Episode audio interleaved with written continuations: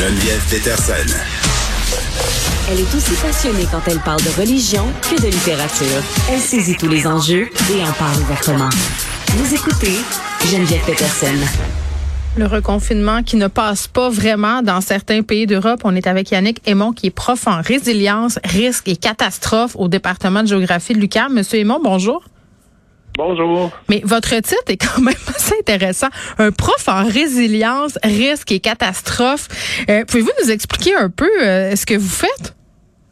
Ben en fait, euh, principalement, je, je, fais de la recherche pour outiller les gestionnaires à passer au travers de crises comme la pandémie. Donc, assurer une certaine résilience, gérer le risque et quand on est en dépassement de capacité, ben gérer la catastrophe là, qui se présente à nous. Oui, puis je pense que en termes de dépassement de capacité, là, on a atteint un niveau assez euh, inquiétant par rapport à, la pandémie. Là, puis partout euh, dans les médias, quand on lit des recensions de ce qui se passe un peu en Europe, on comprend que c'est un peu euh, compliqué de remettre la pâte à dents dans le tube.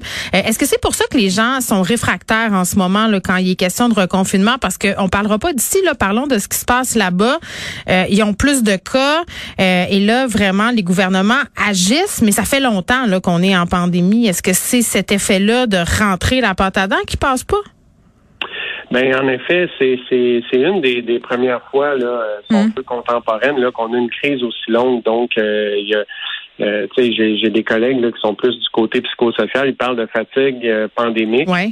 ben c'est ça qui c'est ça qui se met en place là, présentement. Les gens sont, sont tannés et à chaque fois qu'on enlève une mesure, c'est comme une délivrance. Euh, mm-hmm. Et là, c'est certain que quand on essaie de la remettre, ben ça, ça, ça passe pas, ça passe pas nécessairement bien. Surtout que là, on cible des groupes qui déjà au départ sont contre les mesures et tout ça, euh, parce qu'en Europe, c'est surtout les les non vaccinés qu'on va cibler là à certains endroits. On va les forcer à rester à la maison. On va même songer à forcer la vaccination à certains endroits. Donc là, c'est sûr que ils se sentent pris au pied du mur. Donc euh, ça ça éclate et ça fait ce qu'on voit là. Puis il y a le fait aussi quand même, M. Simon, je pense que au départ, quand on a fait face à des confinements, on savait pas trop, hein, on savait pas ce que ça allait être, on savait pas comment on allait se sentir. Il y a bien des gens qui veulent pas y retourner à cause de ça aussi, parce que maintenant on sait, on a perdu notre naïveté. Oui, tout à fait. Puis, euh, on sait qu'est-ce que ça implique. On sait ce que ça implique mentalement. C'est ça. En termes de gestion, euh, tu sais, que ça soit de la famille ou du travail, là, tu sais, c'est des gros défis et euh, les gens sont pas intéressés à vivre ça mm. euh, non plus là. Oui, puis il y a des incongruités aussi, il y a des incohérences et dans ce temps-là, les gens sont moins dociles pour reprendre une expression euh, pas fait l'affaire du monde quand Geneviève Guilbeault l'a prononcé. oui, tout à fait. Puis c'est vraiment ça l'enjeu, c'est d'assurer une cohérence dans les mesures qu'on fait versus ce que les gens perçoivent, ce qu'ils voient un peu partout. Mm-hmm. Et ça, ben, c'est certain que quand on essaie de reconfiner pour mm. Euh, protéger une certaine partie de la population, puis assurer une continuité de soins. Hein. Euh, c'est notre objectif ici au Québec, mais c'est l'objectif partout dans le monde. En fait, c'est d'éviter éviter un débordement qui va entraîner euh, des morts, pas juste de la COVID, mais de plein d'autres maladies parce qu'on n'est plus capable de les soigner. Ben oui, c'est ça. Puis je disais tantôt euh, que les gens en Europe, dans certains pays, étaient moins vaccinés qu'ici, au niveau des pourcentages. Euh, puis tu sais, je, le voyais là aussi pour les solutions proposées au Canada, au Québec, devant la remontée des cas, puis les gens qui se disent, ben coudon, qu'est-ce qu'on qu'est-ce qu'on devrait faire pour convaincre les dernières personnes qui refusent là, systématiquement la vaccination? Puis bien du monde se disent, ben on a juste à les confiner chez eux. Tu sais, quand ils pourront plus sortir de chez eux, ils vont bien aller se faire vacciner et moi, j'ai tendance à penser, puis je suis pas la seule, je pense qu'au contraire, ça ferait peut-être plus de mal que de bien. Euh, tout à fait. En fait, des, mesures, tu sais, pour si on veut cibler des mesures, on va pouvoir les cibler par secteur, mais pas par catégorie de personnes, et surtout pas parce que des gens refusent de se faire vacciner. Euh, moi, moi, je pense que c'est important de se faire vacciner, mais on doit aussi respecter ces gens-là et les confinés va, hmm. amener les mêmes problèmes qu'on vit présentement en Europe. Parce qu'ils font encore partie de la société, là, peu importe qu'ils soient vaccinés ou pas. Puis confiner les gens par secteur, c'est ce qu'on fait en ce moment, c'est-à-dire de dire, ben si vous n'avez pas votre passe vaccinale, par exemple, vous pouvez pas aller vous asseoir dans un restaurant. C'est ça que vous voulez dire?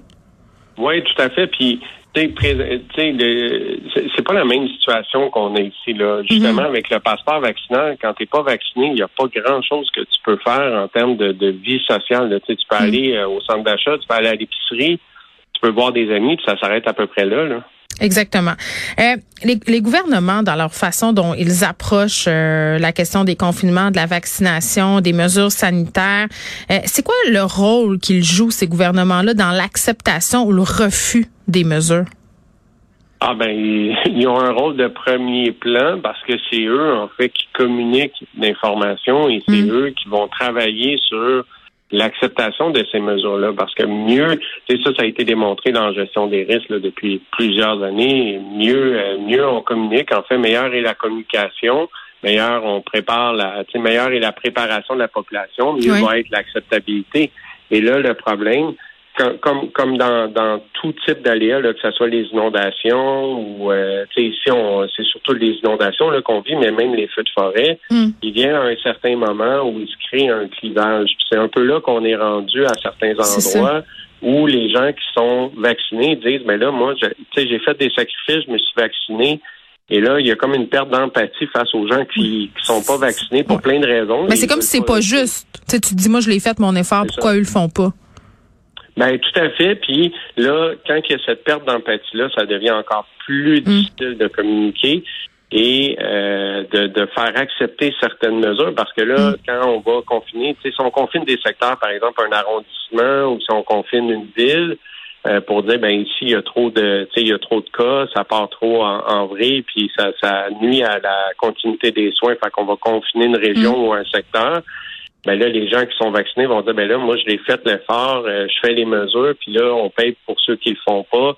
Et, c'est mais ça a été ça. y a comme un clash, Vous n'êtes pas d'accord, euh, M. Simon, pour dire que ça a été ça à certains moments euh, pendant la pandémie l'hiver passé. Là, on laissait tomber, on réduisait entre guillemets la sévérité des mesures sanitaires selon la situation épidémiologique de certaines régions. Puis c'est sûr que ça faisait pas l'affaire du monde, mais en même temps, c'est mieux de cibler que, que de faire ça globalement. Là. Ça, ça je suis, je suis d'accord. Diriez-vous que la CAQ a bien communiqué au niveau des euh, mesures sanitaires depuis le début de la pandémie? Là, cette stratégie de toujours un peu euh, euh, nous préparer d'avance là en, faisant si on veut planer des indices sur le temps de confinement qui est pas toujours respecté ou sur par exemple la troisième dose là qui est dans les cartons peut-être pour tout le monde trouvez-vous que ça fonctionne bien leur façon de faire? Ben, je dirais que c'est à l'image de la pandémie, là, c'est en forme de vague. Donc, parfois, on communique bien et on dirait que euh, quand on est sur le bord de, vouloir enlever des mesures, c'est quand on est rendu à, diminuer en fait les mesures, là, il y a comme trop d'empressement. Et c'est un peu ça cet automne. Euh, puis je fais partie des experts qui pensent que hmm. on pourrait attendre un petit peu, voir comment la situation évolue avant de commencer à euh, enlever des mesures parce que les remettre c'est toujours compliqué. Et c'est un très grand défi. Donc, si la mesure est là, puis elle est globalement respectée. Peut-être pas à 100% mais elle est mm. quand même bien respectée. On attend un peu avant de l'enlever. Oui, mais en même temps, euh, j'ai envie de dire, euh, M. Simon, de rappeler que notre situation vaccinale est quand même euh, enviable, entre guillemets. Christian Dubé l'a dit, hein, qui pensait pas qu'on reconfinerait. Il a même carrément écarté ça. Là. Ça fait quand même quelques mois qu'il le dit. Là. Vous allez me dire que ça peut changer assez rapidement. Mais si jamais on en venait là, là si jamais au Québec, on décidait de reconfiner certains secteurs, est-ce que vous pensez qu'on pourrait avoir des réactions de violence euh, comme en Europe? Euh, ben, j'espère que non. Euh, hmm. Je serais pas surpris, par exemple, si on en voit, c'est certain. On, présentement, toutes les manifestations sont, sont quand même pacifiques. C'est vrai. ça, c'est bien. Oui. Ça, c'est bien.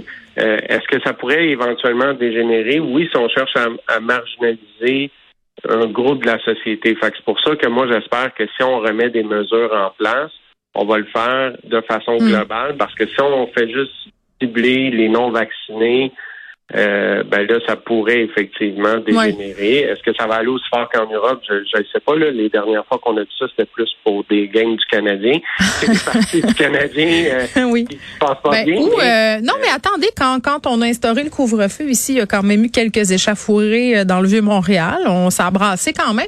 On voyait des images de la Belgique là, à LCN, les canons à eau, il y a des feux dans les rues. Mais tu sais, les gens, quand même, on peut pas se le cacher, monsieur et moi, il y a l'usure du temps. On en a parlé mais il y a le fait que tout le monde est plus à cran. Euh, il y a des gens qui se radicalisent. Donc, tu sais, la marmite, quand même, euh, tu sais, il y a, y a c'est comme une tempête parfaite, là, j'ai l'impression, si jamais on en venait à remettre des mesures. Ah oui, tout à fait. Puis ça va, ça va accentuer la crise en fait, et ça va, ça va faire un, un, autre événement à gérer en plus de gérer la pandémie. Mm. Puis on s'entend si on fait ça en plus, ça veut dire que les cas augmentent, on n'arrive pas à les contrôler, on n'arrive pas à, à contrôler euh, la propagation euh, au niveau de la population, puis on n'arrive pas à le faire dans un délai qui est raisonnable. Parce que plus mm. plus la, euh, la propagation va être lente, meilleure va être la réponse du système de santé parce que les gens vont s'infecter graduellement, donc ils se retrouveront pas tous en même temps à l'hôpital. On dirait qu'on de plus en plus l'impression de vivre dans un épisode de Walking Dead. OK. Yannick Aymon, merci beaucoup, euh, Monsieur Aymon, qui est prof en résilience, risque et catastrophe au département de géographie de l'UQAM. On parlait de la situation en Europe, les cas qui grimpent parce que la couverture vaccinale n'est pas la même qu'ici. Euh, des gens qui sont pas contents parce qu'on s'en va en reconfinement, des populations aussi qui sont divisées entre vaccinés et non vaccinés. Est-ce que ça pourrait se passer ici? C'est étonnant, mais quand même, euh, c'est à réfléchir parce qu'on le sait, quand on regarde les choses qui se passent en Europe, souvent ça arrive chez nous quelques semaines après, mais il faut se rattacher euh, au pourcentage de la population qui est vaccinée. C'est vraiment pas la même situation. Vous écoutez Geneviève Peterson. Cube Radio. Alexandre Moranville-Ouellet est là comme chaque lundi. Bonjour Geneviève. Et comme chaque lundi, on va poursuivre